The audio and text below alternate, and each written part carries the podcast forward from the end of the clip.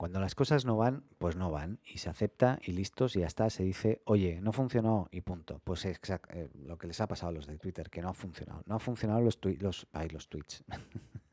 los flits no han funcionado. Los flits, eh, recordemos que son como las historias de Instagram, para hacerlo fácil.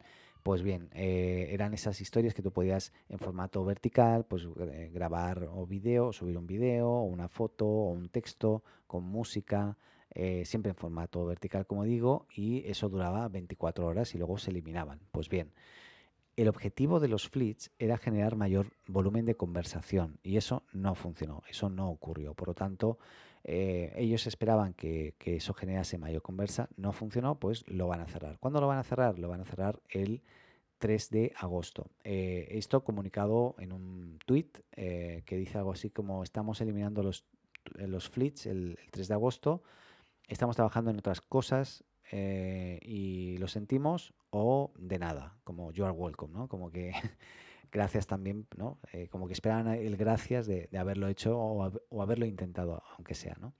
Recordemos que esto de los fleets o los, eh, las historias de Instagram partió como una idea originada por Snapchat en el 2012 y replicada por casi todas las redes sociales, hasta, hasta LinkedIn tiene historias, ¿no? Entonces es como pero bueno, en este caso tenían un objetivo claro, ese objetivo no se cumplió y lo cerraron. Por lo tanto, me parece espectacular.